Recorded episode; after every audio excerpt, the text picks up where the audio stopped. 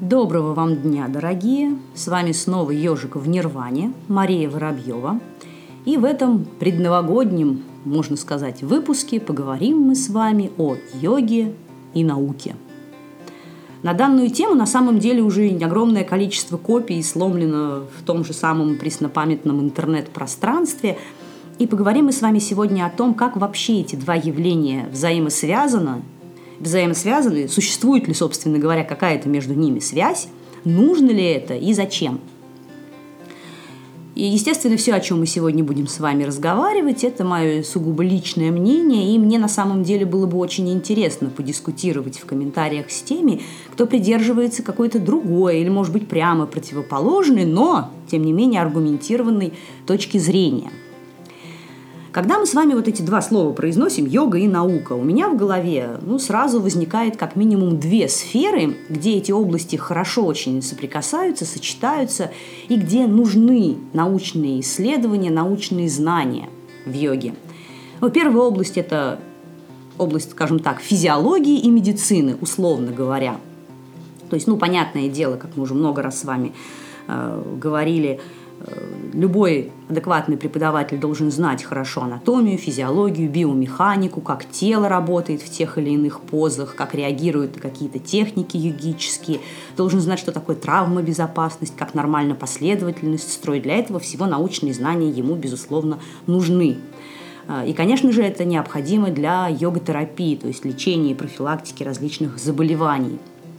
Тут, кстати, очень важны не только имеющиеся знания по медицине и по физиологии, но и разные научные, медицинские, точнее, исследования, которые э, вообще проводятся, правда, не очень в большом количестве, но тем не менее они есть, о том, как различные техники йоги влияют на функционирование человеческого тела, организма. Здесь нужно такой маленький э, маленькую ремарку сделать. Это важно и для того, чтобы лучше понять и лучше применять эти техники. И еще для того, чтобы, ну, скажем так, победить стигму.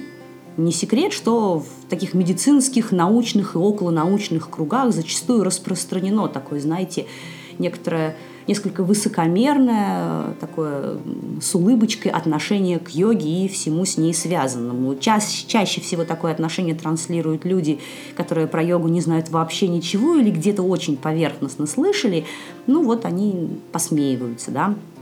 Вот для того, чтобы это отношение победить, э, какие-то реальные доказательства они совершенно необходимы. А что такое вот эти доказательства? Это научные данные, научные исследования, их результаты и публикации этих результатов в каких-то там изданиях, выступления на конференциях. И это все очень хорошо. А, проблема только в том, что ну вот самыми такими доказательными и крутыми являются у нас с вами какие исследования? Это вот двойные, слепые, рандомизированные, контролируемые или метаанализы подобных исследований. Э, ну, то есть, когда берется большое число вот таких крутых научных исследований, они определенным образом собираются, группируются, исследуются с помощью статистических и математических методик, и потом делаются какие-то вот логичные уже, обоснованные выводы. Ну естественно, желательно, чтобы выборка в этих исследованиях э, была большая, а не два человека. Все это требует больших затрат по времени, больших человеческих ресурсов и огромного количества бабла – а, к сожалению, такими неограниченными ресурсами современные йогические школы, даже самые крутые и известные йога-терапевты не обладают. Поэтому все, чем нам на данный момент приходится довольствоваться, это такие более скромные изыскания, исследования с небольшими выборками. А, и, в принципе, их даже не сказать, что прямо очень много. Это не значит, что вот подобные копания, подобные исследования, такие пока еще достаточно скромные, они не нужны. Они полезны, они интересны, их нужно читать и хорошо бы применять в собственной, так сказать, преподавательской деятельности. И они помогают потихонечку, потихонечку изменить отношение в научной среде к йоге, но медленно. То есть подвижки есть, но они так очень не быстро случаются. Но от этого они не менее значимы. А, следующая сфера, где научные изыскания, они интересны и нужны, это сфера, ну, скажем так, религиоведения, истории и философии. Это тоже такое очень общее, абстрактное понятие, но, тем не менее, такая более, в общем, гуманитарная наука, да. Но здесь тоже есть некоторая проблема. Проблемы с исследователями самими. А, дело в том, что а, очень многие ученые, которые занимаются, ученые, я имею в виду индологи, религиоведы, которые занимаются вот этой восточной, скажем так, проблематикой, в том числе исследованием йоги, а, у них есть такая особенность. Многие из них, не все, но многие из них изучают вот эту традицию как бы ну, со стороны, что ли, если так можно выразиться. Э, им кажется, что от этого вот у них приобретается некоторая объективность.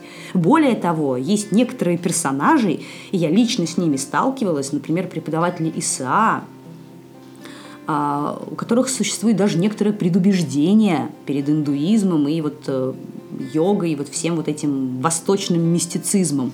Я сама сталкивалась э, с таким явлением, когда вот эти преподаватели говорят своим студентам или аспирантам о том, что не нужно ехать в Индию, что вы там, собственно, увидите, кроме грязных торчков, там, валяющихся на берегу каких-то нечистых водоемов. Лучше вот сидеть дома, в библиотеках, читать научные труды и диссертации, и вот писать собственные диссертации. Ну, учить санскрит, конечно, да. А, тут дело в чем? Что а, когда у исследователя нет не только личного опыта, я имею в виду вот своего какого-то, да, а, опыта практики в той или иной традиции, но когда у него нет личного опыта нахождения внутри той или иной школы, он на самом деле получает не объективность, а он лишает себя очень большого пласта, важной в том числе для исследовательской работы информации, вот когда нет подобного личного опыта – ну, вот, допустим, даже если вот какой-то там ученый, он не сидит все время у себя, да, в библиотеке, а поехал в Индию, например, в какую-то так называемую исследовательскую экспедицию на пару-троечку недель, ну и что? Ну вот посмотрела на этих садху, которые действительно сидят на берегу какой-то непонятной речки и непонятно чем там занимаются. От этого он что? Вот какая польза? Для того, чтобы понять, вот, как эти люди живут – чем живут, какова их ежедневная рутина, почему, в принципе, они выбрали подобный образ жизни, какие они делают практики, какое у них отношение к жизни, как они интерпретируют э, древние тексты, в чем видят свое собственное развитие, развитие окружающего мира. Ну, собственно, вот это и есть исследовательская работа, да. Для того, чтобы все это понять и узнать, нужно провести рядом вот с этими людьми, с теми же садху, очень много времени – а специфика очень, ну, большинства традиционных школ, она в том-то и заключается, что вот это можно сделать только если ты не рядом с ними, а один из них. Конечно, а, если человек в традицию погружается, то возникает другая проблема. В этом случае, если ты адепт той или иной школы, какой-то объективности научный подход порой сохранить действительно очень сложно. Но можно – можно. И, к счастью, э, таких ученых с погружением в современном мире имеется достаточно много. О них мы говорили в предыдущих выпусках, будем, в выпусках буду я еще э, о них упоминать много раз. Но, тем не менее, это возможно. Люди с хорошим практическим опытом в русле той или иной традиции и с замечательной академической солидной базой. Дальше. Перейдем э, фазе, к сфере, где научные знания, с моей точки зрения, к йоге неприменимы, а если кто-то это пытается делать, то выглядит это смешной мутью. А, дело в том, что попытка объяснить, э, скажем так, э, вот йогические понятия и явления метафизической области, да, э, с точки зрения науки, они ну, всегда проваливаются и в лучшем случае выглядят смешно. А, и тут даже дело не в том, что, в принципе, научное знание, оно не конечно, оно постоянно накапливается, развивается и зачастую видоизменяется. И, допустим, сейчас у нас может быть какой-то ограниченный научный аппарат, который потом расширится, и сейчас мы допустим, не можем объяснить какие-то моменты и явления, просто потому что наука еще не достигла вот того необходимого уровня развития. Дело даже не в этом, хотя это тоже отчасти верно. Дело-то все в том, что не вся, вот не весь объем окружающей нас информации в принципе может стать частью научного знания. Просто потому, что для этого нужно соответствовать, вот эта вот информация должна соответствовать определенным, достаточно четким критериям. А, ну, давайте немножечко о них поговорим. Вообще о критериях научности можно много прочитать в интернете. Я ссылки на некоторые статьи дам. Все я сейчас описывать не стану, это долго, да и, может быть, не всем интересно. Но некоторые моменты я совершенно точно хочу выделить отдельно. Во-первых, это предметность.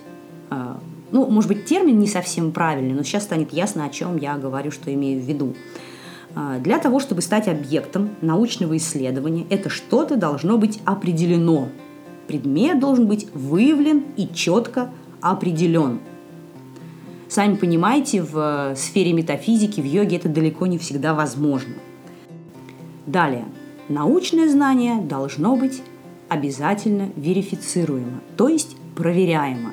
Есть у нас какая-то теория, объяснение – мы либо исследуем совокупность явлений, происходящих вокруг нас, или ставим какой-то эксперимент, который подтверждает или опровергает нашу теорию.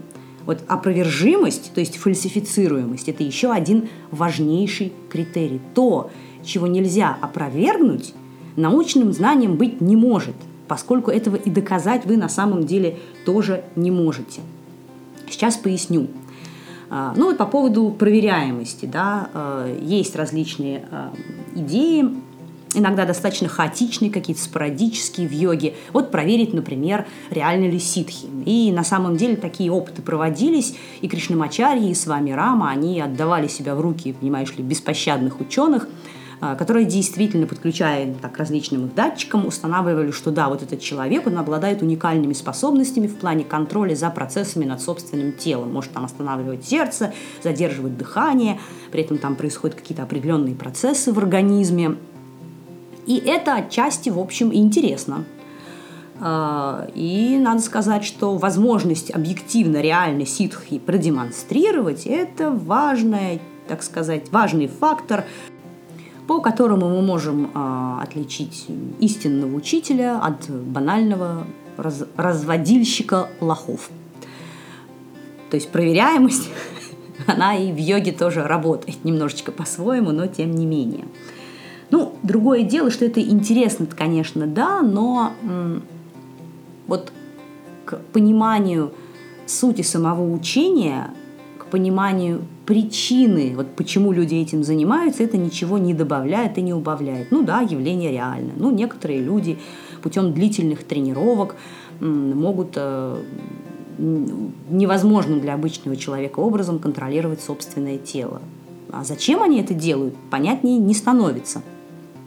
И на самом деле э, от того, что мы понимаем, что происходит, по крайней мере, на данный момент, от понимания того, что происходит с человеком в этот момент, э, это не поможет никак другим людям э, этого же достичь, да, собственно говоря, и зачем.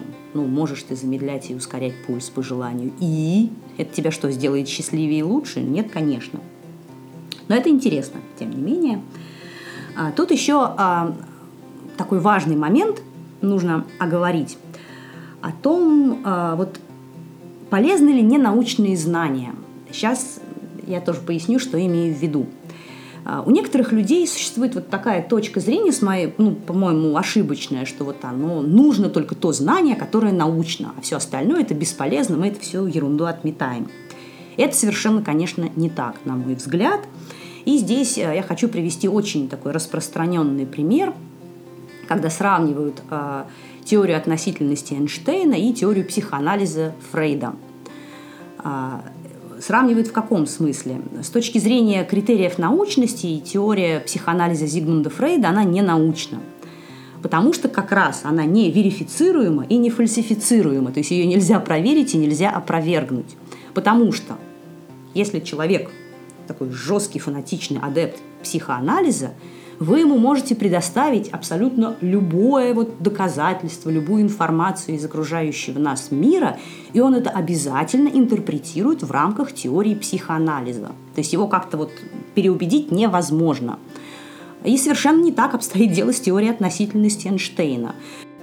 Эйнштейн многократно на основе своей теории делал предсказания по поводу того или иного явления – причем очень точные и математические. И эксперименты, подтверждающие его предсказания, зачастую проводились не вот во время его жизни, а через несколько лет и даже десятилетий. Ну, просто потому, что на момент вот жизни Эйнштейна да, а, наука еще не достигла такого технического прогресса, просто не было каких-то инструментов э, для необходимых измерений. Так вот, а, если бы в результате вот этих экспериментов его предсказания не подтвердились, теория Эйнштейна была бы опровергнута. Но факт заключается в том, что они все вот эти его теоретические выкладки, они подтверждались, что еще больше убеждало научное сообщество и всех нормальных образованных людей в э, том, что эта теория верна. То есть, научна ли теория относительности? Да, полезна очень. Научна ли теория психоанализа Зигмунда Фрейда? В строгом смысле слова нет. А вот полезна ли она? Конечно, да. Потому что огромное количество людей благодаря этому значительно улучшила качество своей жизни, избавилась от серьезных психологических проблем, стали счастливее, спокойнее, ну и так далее. То есть, и таких примеров на самом деле много. Ненаучные знания зачастую бывают очень полезны и приносят обществу гигантское благо. Резюмируя все вышесказанное, мне хотелось бы сказать, что не стоит вот во что бы то ни стало любое знание, любую информацию, которой обладает человечество, засунуть в сферу науки. Это зачастую в принципе невозможно и превращается в попытку натянуть сову на глобус. А, в лучшем это при том, что вот эти попытки, они не будут наукой. Ну, в лучшем случае это будут какие-то такие интересные, аргументированные, теоретические выкладки образованных людей – это при хороших раскладах, которые интересно послушать, обсудить, это что-то там дает человечеству, развивает интеллект и прочее. Но это, как я уже сказала, будет лишь теорией, более или менее аргументированной точкой зрения, гипотезой, если хотите. И э, несмотря на то, что они могут быть более или менее интересными, они имеют очень ограниченную сферу применения. Ну вот, как я уже говорила, вот узнаете вы, что происходит у человека, когда он демонстрирует какие-то уникальные сверхспособности. Или э, таких на самом деле объяснений очень много. Существуют какие-то теории о том, почему люди, например, стремятся к какому-то духовному совершенству и росту. Ну, прекрасно, этих точек зрения их много, но дело даже не в том, что они не объясняют, они как раз пытаются объяснить, почему люди делают то или другое, но поскольку мы это проверить никак не можем. То есть вот эти психологические теории, они сами по себе не научны, да, не значит, что они не нужны, но наукой они вот в строгом смысле этого слова не являются. Это во-первых. А во-вторых, некоторое количество людей будет интересоваться сферой духовности, йоги, расширения сознания и восприятия вне зависимости от их существования или наоборот отсутствия. Определенный процент людей – будет приходить вот к этим югическим традиционным школам и учениям, каким-то религиозным практикам, очень преданно в течение длительного времени их выполнять и достигать какого-то результата. И в этом смысле наука, какие-то психологические гипотезы, они ничего не изменят, не прибавят и не убавят. Но нормальная психологическая какая-то теория или точка зрения на причину практики йоги, например, это еще хорошо. Потому что в худшем случае, а таких, к сожалению, вот по моему опыту большинство, все это превращается вот в ту попытку про сову и глобус – когда берутся какие-то научные или даже псевдонаучные термины, как попало, из разных областей, спихиваются в одну дырку, сваливаются в одну кучу, и получается, честно говоря, наукообразная псевдонаучная муть. Вот этого очень много, и это меня, честно говоря, расстраивает. Это и все различные научные, так сказать, практики йоги, которые рассказывают, что вот я открою всем правду матку и расскажу с точки зрения науки, что же такое самадхи. Вот это просто техника глубокой релаксации, концентрации. Просто вот древние индусы, они не знали таких штук, и поэтому просто употребляли термин самадхи. Это и граждане, которые начитались популярных статей по популярной психологии в интернете и теперь рассказывают всем, почему же они на самом деле практикуют йогу. Э, это и так называемые материалисты, ну, кто говорят, что не, это все там восточные сказки, вот вскрывали же человека, чакр Нади не нашли, значит, их не существует. Это, конечно, все чаще всего происходит от много раз мною упоминаемого, чего недостатка знаний. То есть такая простота объяснения вот этой сложных на самом деле явлений, она происходит просто от недостатка информации у говорящего. Ну, что-то он там где-то листал, читал, отдаленно слышал, ему кажется, что все это очень, ну, просто ясно и понятно. И на самом деле э, это не только в йоге и около йогической какой-то сфере, среде происходит. Вот все конспирологические теории, например, там, вселенского заговора и прочее, они от этого же самого и происходят. Тут э, очень важно отметить момент э, выхода за пределы своей компетенции, о чем я уже тоже немножечко говорила в предыдущих выпусках подкаста. Дело в том, что а, у нас с вами, у всех людей существует некоторая такая иллюзия, что человек, являющийся очень крутым специалистом в какой-то области, он принципиально не может в другой сфере нести ерунду. Что, к сожалению, не так. И примеров тому масса. Человек не может быть специалистом по всем вопросам. И зачастую нам очень трудно признавать, что мы что-то не понимаем или не знаем. И сплошь и рядом крутые известные специалисты в какой-то конкретной сфере начинают также уверенно и так вот однозначно высказываться э, о областях, в которых они, мягко скажем, плавают. Звучит это очень уверенно и убедительно. Их, так сказать, преданные ученики, да, последователи, они думают, что это вот, ну, так человек такой знающий, человек так уверенно говорит, конечно, это вот именно и есть истина. Так оно все и есть на самом деле. Это не так, далеко не всегда так, дорогие товарищи. Поэтому еще раз, ничего не принимайте на веру. Спрашивайте, проверяйте, уточняйте. И, кстати, ничего страшного нет в том, что какой-то известный инструктор, хороший преподаватель в чем-то ошибся или что-то не знал. Ну и что? Зачастую это явление оно встречается даже у людей, обладающих ну, всемирной какой-то известностью и авторитетом. Мне кажется, очень яркий пример – это очень любимый и уважаемый мною Ричард Докинс. Я думаю, это имя знают все любители науч-попа биологического. Это биолог, ученый с мировым именем, действительно замечательный в своей области специалист и автор обалденных научно-популярных книг по биологии, эгоистичный ген и там многие другие. Я их читала. Ну, там на самом деле достаточно специфический язык изложения, но книги действительно очень интересные. Я вот всем интересующимся активно рекомендую. Но упоминаемый Ричард Токинс, он еще, кроме всего прочего, является таким активным атеистом. На что имеет полное право, пожалуйста. Но он этот атеизм всячески проповедует, на что тоже имеет полное право, как любой человек другой. Но за ним огромный шлейф такого авторитета стелится длиннющий, и это несколько осложняет объективное восприятие того, о чем он говорит. Потому что вот те книги, где он говорит о религии, то есть, по сути дела, выходит за пределы своей компетенции, поскольку не является э, ученым религиоведом, в этой области не специалист, но э, адепт, причем такой фанатичный, какой-то жесткой идеи, которую он всячески транслирует – так вот, в своих книгах, в частности «Бог как иллюзия» и публикациях, посвященных данному вопросу, он, конечно, меня разочаровывает. Э, вот, например, вот, собственно, в «Боге как иллюзия», э, где он полемизирует, скажем так, с религиозниками, э, ну, во-первых, создается впечатление, что э, всех вот философских течений, учений, помимо авраамистических религий, буддизм, индуизм и так далее, вообще не существовало никогда. Нет, вакуум.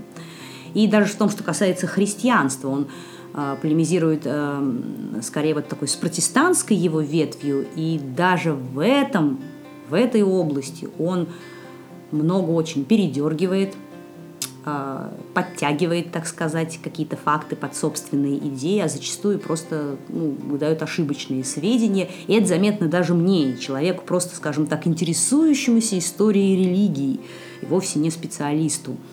И это еще, вот я имею в виду Докинс и его вот эти книги, это еще не самый ужасный пример, потому что все-таки он, так сказать, э, из адекватности в шизу не переходит, у него хватает на это интеллекта.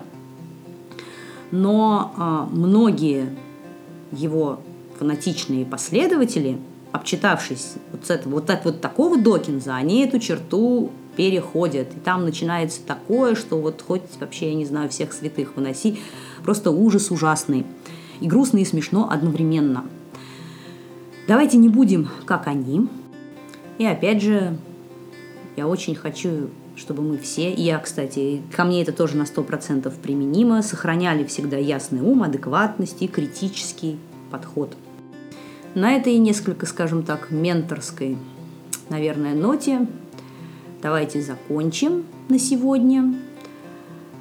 Я вас хочу поздравить с наступающим Новым годом, потому что в 2018 году этот выпуск последний. Но на следующий у меня большие планы. Мы будем также выходить каждую неделю. И э, в перспективе это будут не только мои монологи на разные темы, но и интервью с э, очень интересными и известными в сфере йоги людьми. Очень надеюсь на то, что вам интересно. Надеюсь на то, что вы будете меня слушать и дальше. Подписывайтесь на группы подкаста ВКонтакте, Фейсбуке и других социальных сетях. Слушайте меня на SoundCloud или через iTunes. Кроме того, недавно я таки запустила YouTube-канал, где я те же самые выпуски выкладываю. Их можно теперь через YouTube-канал слушать. А также выпуски можно слушать и скачивать через Telegram. У меня там есть и канал, и чат. Еще раз наступающим вас Новым годом! Всех благ! С вами была Мария Воробьева, ежик в Нирване.